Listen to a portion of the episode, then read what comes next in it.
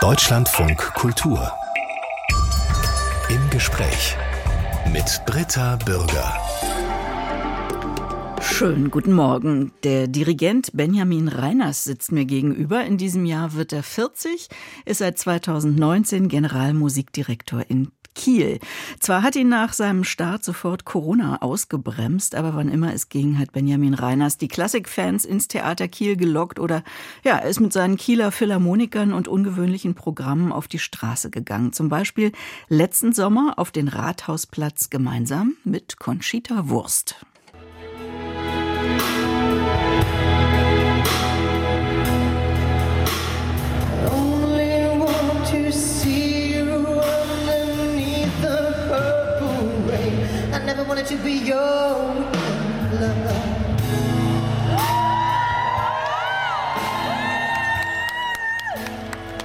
I only wanted to be some kind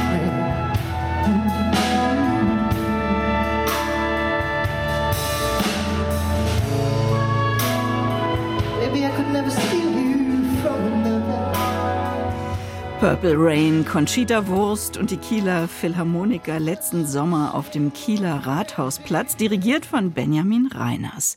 Herr Reiners, wie war der Auftritt mit Conchita Wurst? Oh, da kommen sofort ganz, ganz tolle Erinnerungen. Das war ein echtes Highlight im letzten Jahr. Und ich glaube, Sie sehen meine strahlenden Augen. Da ist eine richtige äh, künstlerische Freundschaft entstanden.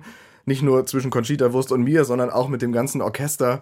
Und wir waren eigentlich ab der ersten Probe alle total schockverliebt und haben gespürt, dass da wirklich ein Künstler, ein echter Sänger mit uns arbeitet und das war ein ganz, ganz besonderes musikalisches Erlebnis dieser Abend, was man jetzt vorher gar nicht so, so erwartet hat. Ich hatte viele Kollegen, die mir gesagt haben, Mensch, mit Conchita Wurst, das ist wirklich klasse, mhm. ähm, lad die doch mal ein. Dann habe ich ja im Hintergrund dafür gesorgt, dass er eben als Stargast für die Kieler Woche, für unser Classic Open Air Konzert eingeladen wird. Und das hat sich zu 100 Prozent erfüllt. Und hat das äh, Orchester, war das sofort äh, hinter Ihnen oder haben die vielleicht auch erstmal ein bisschen gefremdelt? Also die Kieler Philharmoniker, mein Orchester, das ist enorm offen und auch sehr, ich sag mal, Crossover, ist ja eigentlich ein komisches Wort, aber sehr Crossover erfahren.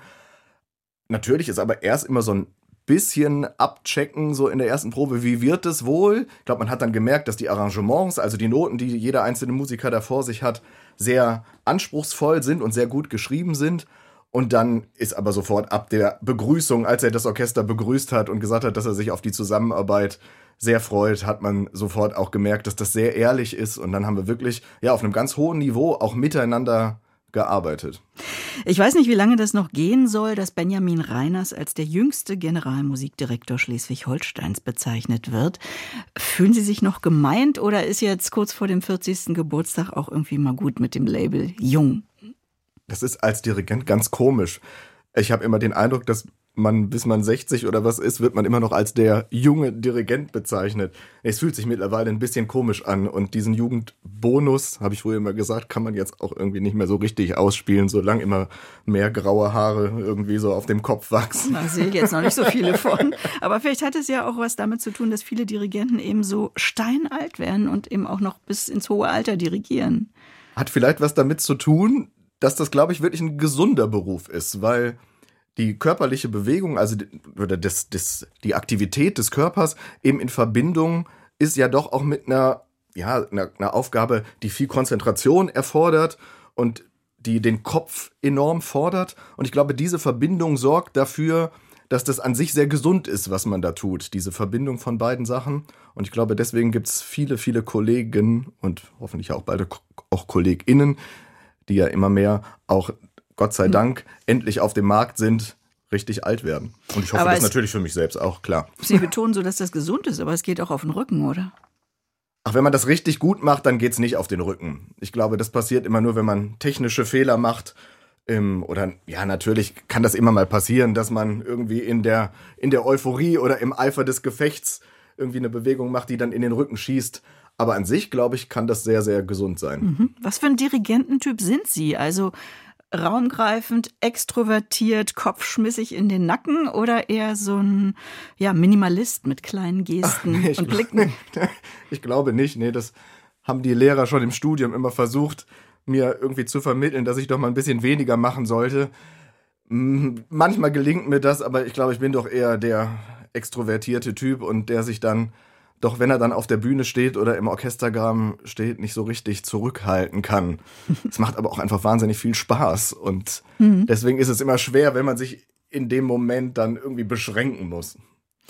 Wir haben das schon angedeutet, dass das zu Ihren Spezialitäten gehört, vielleicht auch zu Ihrem Auftrag, neue Produktionen, neue mit neuen Produktionen neue Publikumsschichten zu erreichen und dafür eben ja neue Formate zu entwickeln. Worauf kommt es dabei an? Also mir ist sehr wichtig, dass ein philharmonisches Orche Orchester einer Stadt, also in meinem Falle das Philharmonische Orchester Kiel, die Kieler Philharmoniker, wirklich das Orchester für die ganze Stadt sind.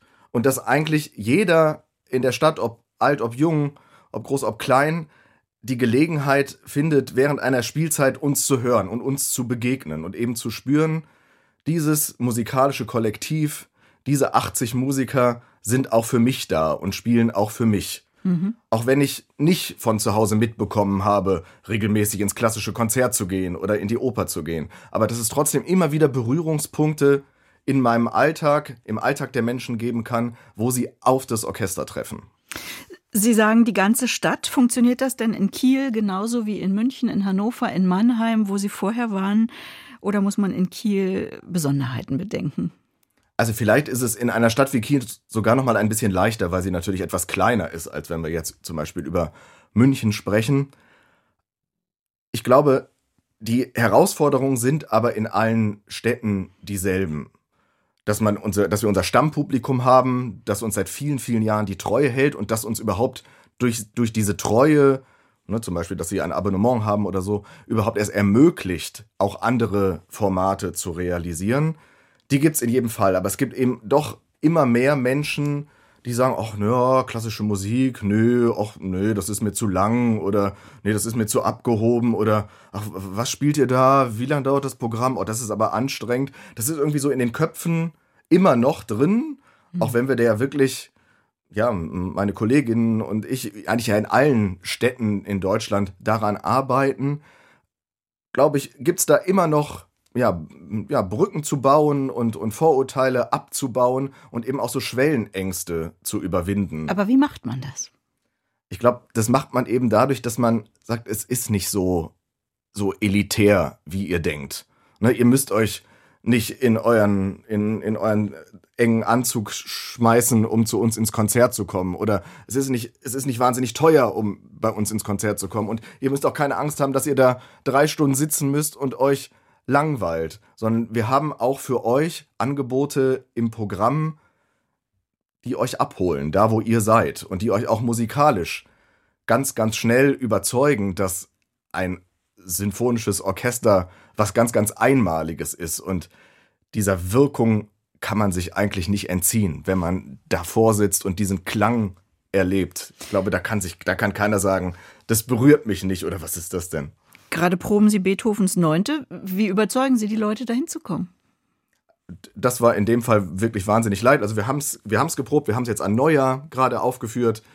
Seit vier Jahren das erste Mal wieder naja. in Kiel und es war bis auf den letzten Platz ausverkauft. Tatsächlich haben noch nie so viele Leute Beethovens Neunte an Neujahr gehört in Kiel wie in diesem Jahr, weil wir in einer Interimsspielstätte sind, da unser Konzertsaal renoviert wird und es waren 1500 Menschen da und wir mussten eigentlich fast gar keine Werbung machen. Und das war aber auch toll zu spüren, jetzt vorgestern, es wurde zwischen jedem Satz applaudiert, was ja eigentlich so im klassischen Konzert als total verpönt gilt. Mhm. Und für mich war es aber irgendwie auch ein Zeichen, dass im Publikum vielleicht auch der ein oder andere sitzt, der eben nicht in jedem philharmonischen Konzert sitzt und diese, diese Konzertetikette ja. gar nicht so ernst nimmt. War das dann eine Irritation?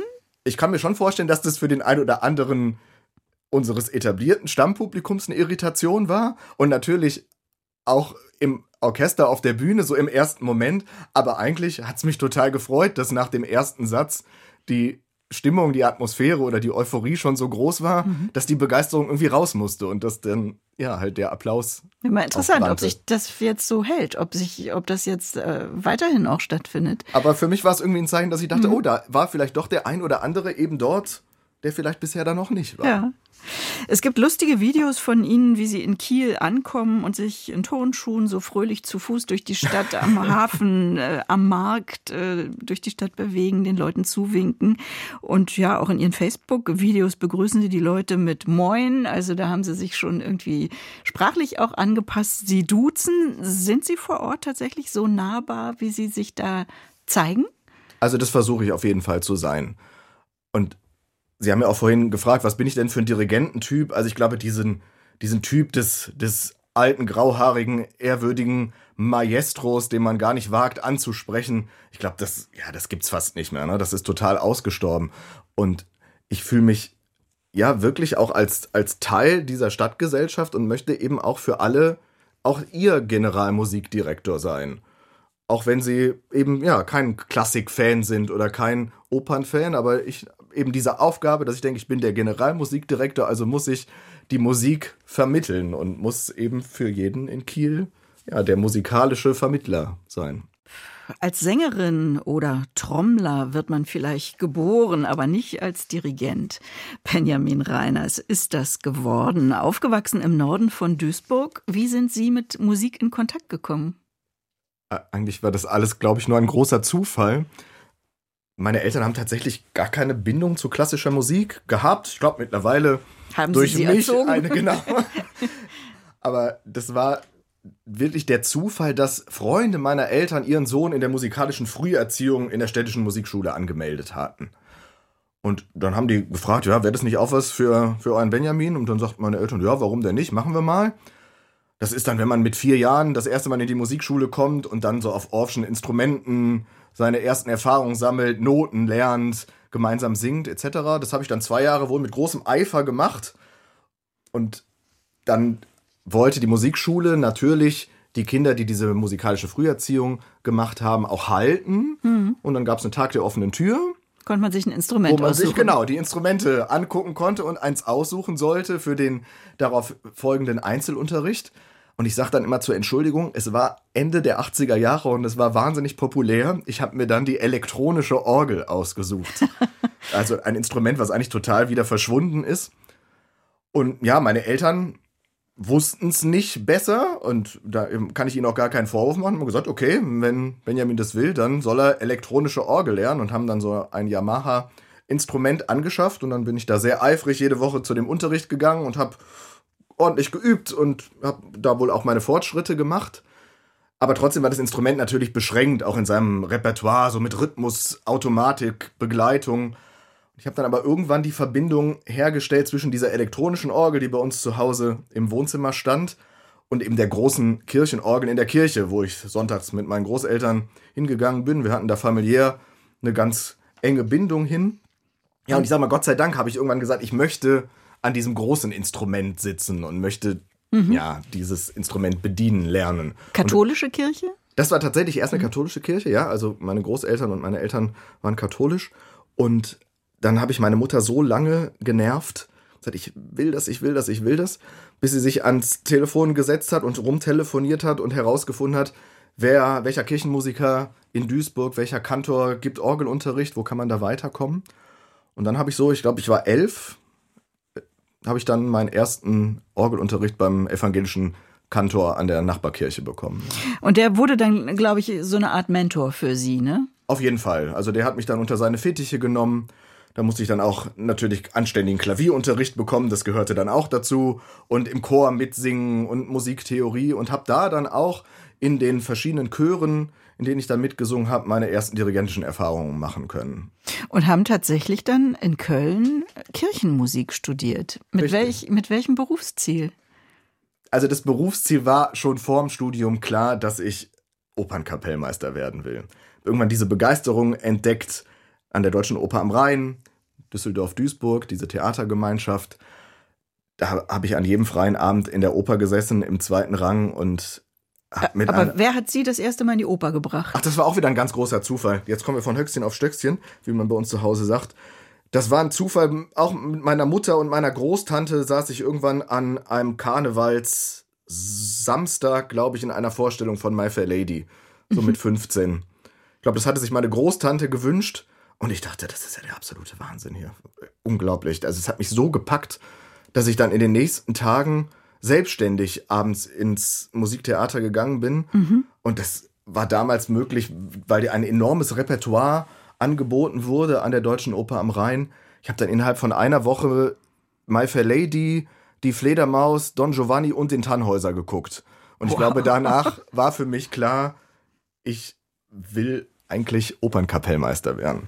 Also dann wurde aufgestockt, ja, das Kirchenmusikstudium. Genau, also na, nach dem Abitur, dann habe ich Kirchenmusik studiert, weil mir war klar, ich will diese, das, wo ich herkomme, also dieses, die, die, diese kirchenmusikalische Tradition, das will ich auch nochmal so richtig an der Hochschule lernen. Und ich hat, hätte auch, glaube ich, nach dem Abitur keine Aufnahmeprüfung für das Dirigierstudium schon geschafft, weil das ist ja doch von den Anforderungen so das, das Höchste an der, an der Musikhochschule mit Theorie und dem Ganzen, was da, was damit einhergeht. Und deswegen war für mich immer der Weg klar, ich studiere erst Kirchenmusik, ohne das Ziel zu haben, später wirklich auf der Orgelbank sonntags morgens zu sitzen. Mhm. Und würde an das Kirchenmusikstudium dann nochmal das Kapellmeisterstudium, das Dirigierstudium anschließen. Und so ist es dann auch gekommen. Mhm. Und dann mussten sie irgendwann äh, ja nicht mehr die, die Unibank drücken, sondern tatsächlich einen Job finden. Wie ist ihnen das gelungen, in den Beruf hineinzukommen? Das war tatsächlich noch während des Studiums. Ich bin dann fürs Dirigierstudium nach Detmold gegangen, zu ja, meinem wichtigsten Lehrer, Karl-Heinz Blömecke in Detmold. Und habe mich dann aus dem Studium heraus, ja, eigentlich das erste Mal beworben, auch ohne das meinem Lehrer zu sagen, habe ich mich auf eine Solorepetitoren Stelle mit Dirigierverpflichtung am Staatstheater am Gärtnerplatz beworben. In München. Also das ist der, der die Sängerinnen und Sänger am Klavier begleitet, äh, damit nicht gleich das ganze Orchester zum Einsatz kommen genau, muss während die, die Proben. einstudiert, auf den szenischen Proben mhm. den Orchesterpart übernimmt und habe dann tatsächlich eine Einladung zu diesem Vorspiel bekommen. Was ein wahnsinniges Glück war. Ich habe da erst auch gar nicht mit gerechnet gehabt. Hatte das Glück, dass ein Regisseur, der an unserer Hochschule unterrichtete, szenischen Unterricht für die Sänger gab, da habe ich dann auch repetiert, der inszenierte zu der Zeit am Gärtnerplatz auch. Und dann habe ich dann gefragt, kannst du mir da vielleicht eine Empfehlung schreiben? Und das hat er dann auch gemacht. Und ich glaube, das war mein Glück, dass ich dann dort eingeladen worden, worden bin zu meinem ersten Vorspiel. Und das hat dann tatsächlich geklappt. Mhm. Ich hätte mhm. nie, wirklich nie damit gerechnet. Und am zweiten Tag gab es dann auch noch ein Vordirigat mit dem Orchester. Und ja, dann habe ich diese Stelle gewonnen und hatte dadurch, dass es auch das Vordirigat mit dem Orchester gab, sofort in meiner ersten Spielzeit die Gelegenheit, eben auch Vorstellungen zu dirigieren. Was nicht unbedingt üblich ist, weil als Solo-Repetitor muss man oft ja Jahre warten, bis man dann auch mal darf. nachdirigieren hm. darf hm. oder überhaupt ans Pult treten darf. Und das war für mich dann wirklich schon in der ersten Spielzeit eine wahnsinnig tolle Gelegenheit, auf dem Niveau mit dem Orchester an diesem Haus schon richtig ordentlich Vorstellungen zu dirigieren. Und Sie haben sich dann von einem Engagement zum nächsten hochgearbeitet, also vom Solo-Repetitor und Kapellmeister in München, dann erster Kapellmeister in Hannover, stellvertretender Kapellmeister und Generalmusikdirektor in Mannheim, jetzt noch bis 24 Generalmusikdirektor in Kiel. Ja, das nennt man eine Ochsentour in Ihrem Metier. Das klingt nach harter Arbeit und irgendwie sehr negativ, dieser Begriff. Ist der überhaupt noch zeitgemäß? Also ich habe es nie als Ochsentour empfunden. Wirklich nicht. Also ich habe diesen Beruf eigentlich immer nur als wahnsinniges Glück empfunden. Und es war natürlich auch toll, dass ich auf dem Niveau sofort eingestiegen bin in München und dann nach Hannover, Mannheim und immer in so ganz, ganz tollen Ensemble-Theatern arbeiten durfte. Mit vielen erfahrenen Sängern, mit viel erfahrenen Kollegen und einfach ja, das alles aufsaugen konnte. Dieses Leben fürs Theater, Leben fürs Ensemble, Leben fürs Repertoire.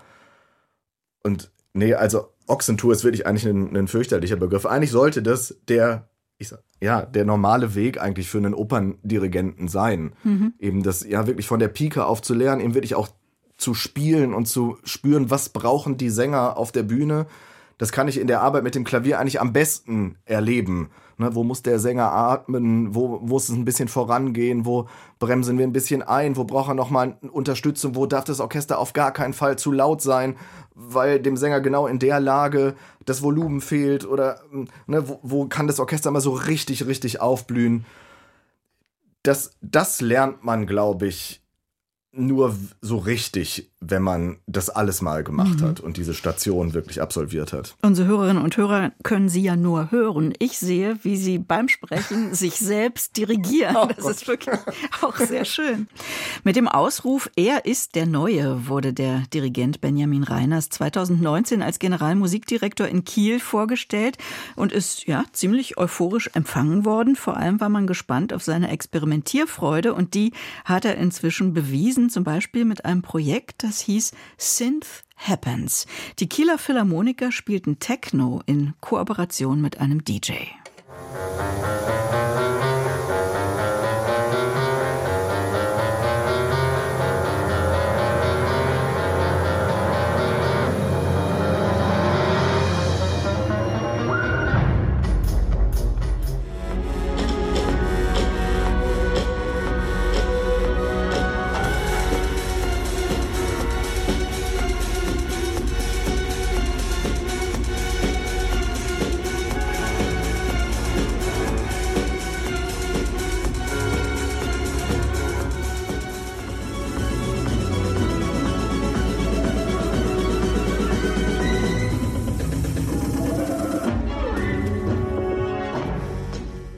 Synth Happens, Klassik trifft auf Clubmusik. Benjamin Reiners, äh, was war für Sie das Interessante an diesem Projekt? Tatsächlich für mich das erste Mal mit einem Klick im Ohr zu dirigieren. Was heißt das? Diese Musik muss ja ganz, ganz straight durchlaufen. Also das macht ja Techno aus, dass dieser Beat ganz, ganz unnachgiebig ist. Und in dem Moment hatte man halt als Dirigent so einen In-Ear-Kopfhörer, mhm. wo die ganze Zeit der Beat einem ins Ohr hämmerte. Aha. Und den musste man halt dann in das Dirigat übertragen. Es gab ein paar Punkte im Orchester, an denen die Musikerinnen auch diesen Klick im Ohr hatten, also die Schlagzeuger zum Beispiel. Und ja, das war tatsächlich eine, eine ganz, ganz neue Erfahrung, so metronomisch zu dirigieren und so unnachgiebig. Ich habe mir das Programm mit einem echten Experten geteilt, der das schon häufiger gemacht und habe selber nur ein paar Nummern gemacht, weil ich auch gesagt habe, da bin ich kein Experte. Mhm. Ich möchte das gerne mal lernen, die Erfahrung auch machen, aber habe den Großteil des Programms dann ja einem Kollegen überlassen. In was für einem Rahmen wurde das aufgeführt? Im Rahmen unserer Crossover-Reihe. Wir haben in Kiel die Reihe Conspirito, die es seit vielen, vielen Jahren gibt, von meinem Vorgänger eingeführt wurde und getragen wird von ganz vielen lokalen Unternehmen, die diese Reihe ja mit einer großen Euphorie äh, sponsern. Weil das wäre sonst gar nicht in unserem Budget, in unserem Etat drin. Und es kostet natürlich auch, wenn man sich ja spezielle Sachen überlegt, ne, allein das Technik-Equipment, was man für solche Projekte benötigt oder eben auch die Gagen der Gastkünstler.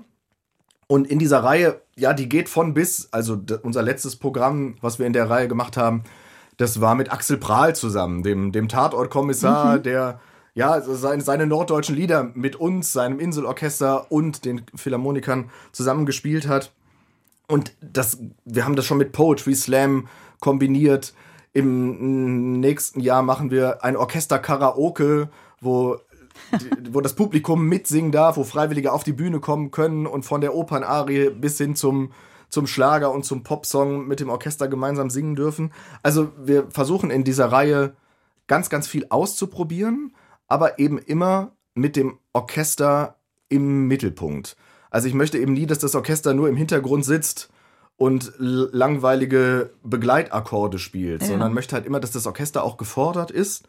Deshalb ist es wichtig, dass die Arrangements gut sind. Das war auch bei diesem Techno-Programm mhm. gegeben, dass da für jeden spieltechnische Herausforderungen drin sind. Und man merkt, das Orchester wird wirklich sinfonisch behandelt und eben nicht nur als Background-Band. Jetzt haben wir über viele ungewöhnliche Projekte gesprochen, aber die normalen Sinfoniekonzerte, die werden ja auch nicht nur für das treue Abonnentenpublikum gemacht. Und ich habe gedacht, ob es durch die vielen Krisen unserer Zeit jetzt vielleicht sogar sowas wie eine neue Sehnsucht nach dem guten klassischen Konzert ohne in Anführungsstrichen Firlefanz geht. Also Sehnsucht nach Vertiefung, nach Kontemplation, nach Konzentration. Wie erleben Sie das auch in Ihrer eigenen Generation? Die gibt es auf jeden Fall. Ich fand das ganz bezeichnend, dass wir haben im vergangenen Oktober ein Programm gespielt, wo wir nur Brahms gespielt haben. Wir haben nur Brahms Violinkonzert mit Frank-Peter Zimmermann musiziert und Brahms zweite Sinfonie. Und eigentlich habe ich mich fast ein bisschen geschämt für das Programm. So dachte, das ist so, so gar nicht innovativ, da gewinne ich keinen Preis mit. Mhm. Aber es hat genauso eine Sehnsucht erfüllt beim Publikum. Das hat man gemerkt, wie, wie gut das Konzert verkauft war, wie die Nachfrage nach den Tickets war und eben auch wie beseelt die Menschen da rausgingen. Und ich glaube, ja, dass wir, wir uns nicht schämen müssen, eben sowas auch anzubieten und unser Kernrepertoire auch manchmal einfach nur so pur zu präsentieren. Mhm. Unbedingt erwähnenswert äh, ist auch die Reihe Philharmonie für Menschen mit Demenzerkrankungen. Was war die Idee? Welche Erfahrungen haben Sie damit gemacht? Also die Idee dahinter ist wieder die, dass Musikvermittlung sich eben nicht nur beschränken soll auf Kinder und Jugendliche. Mhm. Da haben wir ein sehr umfangreiches Angebot für jede Altersklasse, ein individuelles Programm, die Küstenkids-Konzerte. Aber ich habe immer gesagt, ich brauche auch Programme für die anderen Menschen, die eben nicht mehr ins normale Konzert kommen. Und da war für mich eben auch wichtig, für Menschen mit Demenzerkrankungen etwas anzubieten. Wir haben das Konzept gemeinsam entwickelt, auch mit Experten in diesem Bereich. Leider ist es bisher noch gar nicht zur Aufführung gekommen, sondern wir ah, ja. mussten wegen Corona, wegen, wegen der Corona-Beschränkung dieses Programm immer absagen, weil natürlich die Altenheime, mit denen wir da gemeinsam kooperiert haben, ja, die hatten die strengsten Auflagen und da war es einfach nicht möglich, das zu realisieren. Es soll jetzt aber im Frühjahr endlich zum ersten Mal durchgeführt werden. Und da geht es eben darum, die Erinnerungen ja zu aktivieren und eben auch zu zeigen, was kann Musik da leisten. Da gibt es ja ganz tolle Erfahrungsberichte auch drüber, was einfache Melodien, was Volkslieder auslösen und wo dann plötzlich das, Text, das Textgedächtnis wieder beeindruckend da ist und plötzlich alle Strophen mitgesungen werden können. Naja, man und kennt das so von diesen Alleinunterhaltern, die dann im Altersheim auftreten. Sie gehen dann in die Heime oder holen Sie die Menschen in den Konzertsaal? Wir holen die Leute zu uns, genau. Mhm. Wir holen die Leute zu uns in einen Raum, der jetzt auch nicht so groß ist wie der, der normale Konzertsaal, aber der eben zugänglich ist und wo die Menschen dann eben auch mit dem Rollstuhl oder den Rollatoren gut zu uns kommen können. Als Generalmusikdirektor eines Drei-Spartenhauses in Kiel ist Benjamin Reiners nicht nur als Dirigent am Pult gefragt, sondern ja auch als disziplinarischer Vorgesetzter. Wie sieht so ein typischer Tag in Ihrem Leben aus? Also der typische Tag wäre heute zum Beispiel schon um 9 Uhr mit einer Vorstands Sitzung losgegangen. Also der Vorstand unseres Theaters setzt sich zusammen eben aus dem Intendanten, aus dem kaufmännischen Direktor und aus mir und wir leiten eben zu dritt dieses kleine Korrektur fünf Spartentheater. Ah. und ja, da geht es natürlich um ganz viel. Da geht es um nicht nur um Spielplanfragen, sondern natürlich auch immer wieder um, um Budgetierung, um Geld, um Sponsoring, aber natürlich auch gerade ganz aktuell um das Thema Brandschutz, um Hygienemaßnahmen, um disziplinarische Geschichten mit Mitarbeitern, um Verträge, um all diese, diese Sachen, die natürlich im Hintergrund laufen müssen, damit abends in all unseren Spielstätten immer der Lappen hochgehen kann. Und Liegt Ihnen das oder ist das sowas, das muss ich einfach auch mitmachen? Ich muss sagen, das ist was, was mich schon enorm reizt, weil ich gerne mitgestalte und mitdenke und einfach mitmachen möchte. Manchmal war es nur einfach in den letzten Jahren natürlich auch gerade durch die ganze Corona-Zeit, wo wir ja mit Dingen beschäftigt waren, von denen ich nie in meinem Leben gedacht hätte, dass ich als Musiker mich damit mal beschäftigen müsste, war das Verhältnis nicht mehr so ganz richtig, ne? weil man irgendwann mehr in Sitzungen saß und hm. sich mehr mit außerkünstlerischen und außermusikalischen Dingen beschäftigt hat, als mit der Musik an sich das ist, glaube ich, so die, die Herausforderung im Alltag, dass man da die, die Waage behält und dass ja, das eben ausgeglichen ist, weil in erster Linie will man ja doch Musiker und Künstler sein. Als Dirigent Karriere machen und trotzdem ein sympathischer Orchesterleiter bleiben, ja eben auch ein Kollege der Musikerinnen und Musiker. Ist das ein schmaler Grad, also deren Vorgesetzter zu sein und äh, gleichzeitig aber ja eins sein zu wollen als Orchester? Absolut. Also das ist schon eine alltägliche Herausforderung, weil man ja, ja mit lauter hochqualifizierten Musikerinnen zusammenarbeitet, die alle genauso gut ausgebildet sind wie man selbst. Und jeder von denen hat auch eine Vorstellung von der Musik, die man gemeinsam musiziert. Und deswegen ist es jeden Tag wieder eine, eine, ja, eine Challenge, die so mitzunehmen, zu überzeugen, zu motivieren, dass man ein gemeinsames Ergebnis erarbeitet und hinter diesem Ergebnis dann eben auch steht. Und ja, man möchte eben auch die Vorschläge, die aus dem Kollektiv kommen, musikalische Ideen auch gerne aufnehmen. Da muss man immer abwägen, hm, ist das, kann ich damit leben, finde ich das interessant oder möchte ich dem jetzt doch meine eigene Idee und meine eigene Vision überstülpen?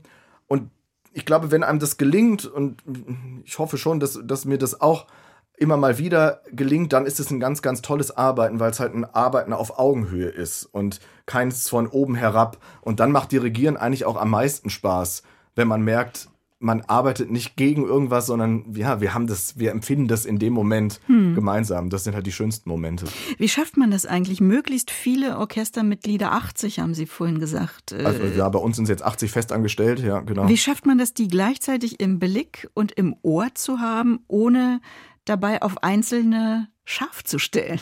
Tja. also das ist ja die Kunst, ne? Es ist auf jeden Fall, auf jeden Fall die Kunst oder, oder die Herausforderung. Sie müssen halt immer besser vorbereitet immer noch besser vorbereitet sein. Also sie müssen halt immer über der Materie stehen. Mein Lehrer hat immer gesagt, ihre Berechtigung, dass sie da vorne stehen, darf nicht sein, dass sie den Stock in der Hand haben, sondern sie müssen immer allen noch einen Schritt voraus sein und die Materie, die Musik einfach richtig gut kennen und einfach wissen, was sie wollen, eine Idee haben. Braucht ein Dirigent äh, Autorität? Und was verstehen Sie darunter? Ich glaube, die Autorität kann nur natürlich sein und eben dadurch entstehen, dass man ein geschätzter Musikerkollege ist. Ich glaube, alles, was man an Autorität spielt, wird vom Orchester sofort durchschaut. Dieses dieser Begriff authentisch sein, mhm. der ja in unserer Zeit auch sehr, sehr viel verwendet wird, ist da schon sehr wichtig. Man kann den Orchestermusikerinnen nichts vorspielen. Man muss wirklich man selbst sein und man muss Musikerkollege sein. Und ich glaube, dann entsteht ganz eine ganz natürliche Autorität, wenn man dann sein Handwerk versteht und das mit dem Dirigieren auch noch gut. In klappt. so einem Gespräch wie unserem gilt das auch. Absolut, oder? Benjamin Reiners hat seinen Vertrag als Generalmusikdirektor in Kiel nicht über 2024 hinaus verlängert. Warum nicht? Was haben Sie vor? Ach, das weiß ich noch gar nicht. Aber bei uns in unserem Business sind die Vorläufe ja so wahnsinnig lang. Also ich musste mich schon ja über zwei Jahre vorher eben entscheiden, verlängere ich oder verlängere ich nicht. Und ich habe für mich dann ja natürlich viel hin und her überlegt, aber dann entschieden, ich möchte noch mal ja frei sein für was Neues, noch mal offen sein für was Neues, mich nicht jetzt schon binden darüber über diese Zeit hinaus und bin jetzt gespannt, was kommt. Ähm Klingt so wie in einer Beziehung. Ja, ich dachte, Sie haben ja eingangs auch gesagt, dass ich jetzt 40 werde in diesem Jahr. Ich will es halt noch mal wissen. und ja, bin gespannt, was künstlerisch, was musikalisch noch geht. Hätten Sie denn auch Lust, Deutschland mal zu verlassen? Kann ich mir auch gut vorstellen, ja. Mhm. Schweigen im Walde. Ja, ich, ich, weiß es tatsächlich noch nicht. Alle sagen immer, sag doch mal, was, was kommt oder weißt du es schon? Mhm. Und es stimmt, ich weiß es wirklich noch nicht und kann mir auch vorstellen, ähm, eben woanders äh, wieder so eine Chefposition zu übernehmen. Gerne dann auch nochmal mit einem größeren Schwerpunkt auf der künstlerischen Seite mit ein bisschen weniger Administration, aber kann mir genauso gut auch vorstellen, vielleicht mal dann nach über 15 Jahren Festengagement im, mal ein bisschen frei zu sein. Anderthalb Jahre haben Sie noch in Kiel. Was wird das Highlight dieser Saison? Das Highlight dieser Saison wird auf jeden Fall eine Malers Fünfte, Malers Fünfte Sinfonie, die auch das erste Mal für mich ähm, jetzt gibt es bald noch eine Neuinszenierung von Puccinis Manon Lescaut, da freue ich mich wahnsinnig drauf. Ja, äh, es kommen noch so, so viele Highlights. Äh, Bartok-Konzert für Orchester, das habe ich mir auch schon so lange gewünscht, deswegen Corona dann auch schon mal, musste schon mal ausfallen. Ich kann mich gar nicht richtig festlegen, was das echte Highlight ist. Also ich glaube, die Highlights, das Highlight ist die, die Masse an ganz tollen Projekten, die noch anstehen in dieser Spielzeit. Und endlich geht wieder alles und alles ist gut besucht und voll und das macht einfach nur wahnsinnig glücklich. Benjamin Reiners. Herzlichen Dank, dass Sie zu uns auch nach Berlin gekommen sind, extra für dieses Gespräch. Ja, vielen Dank. Es ist natürlich viel schöner, wenn jemand hier ist, als zugeschaltet. Und danke fürs Gespräch. Ihnen auch, danke.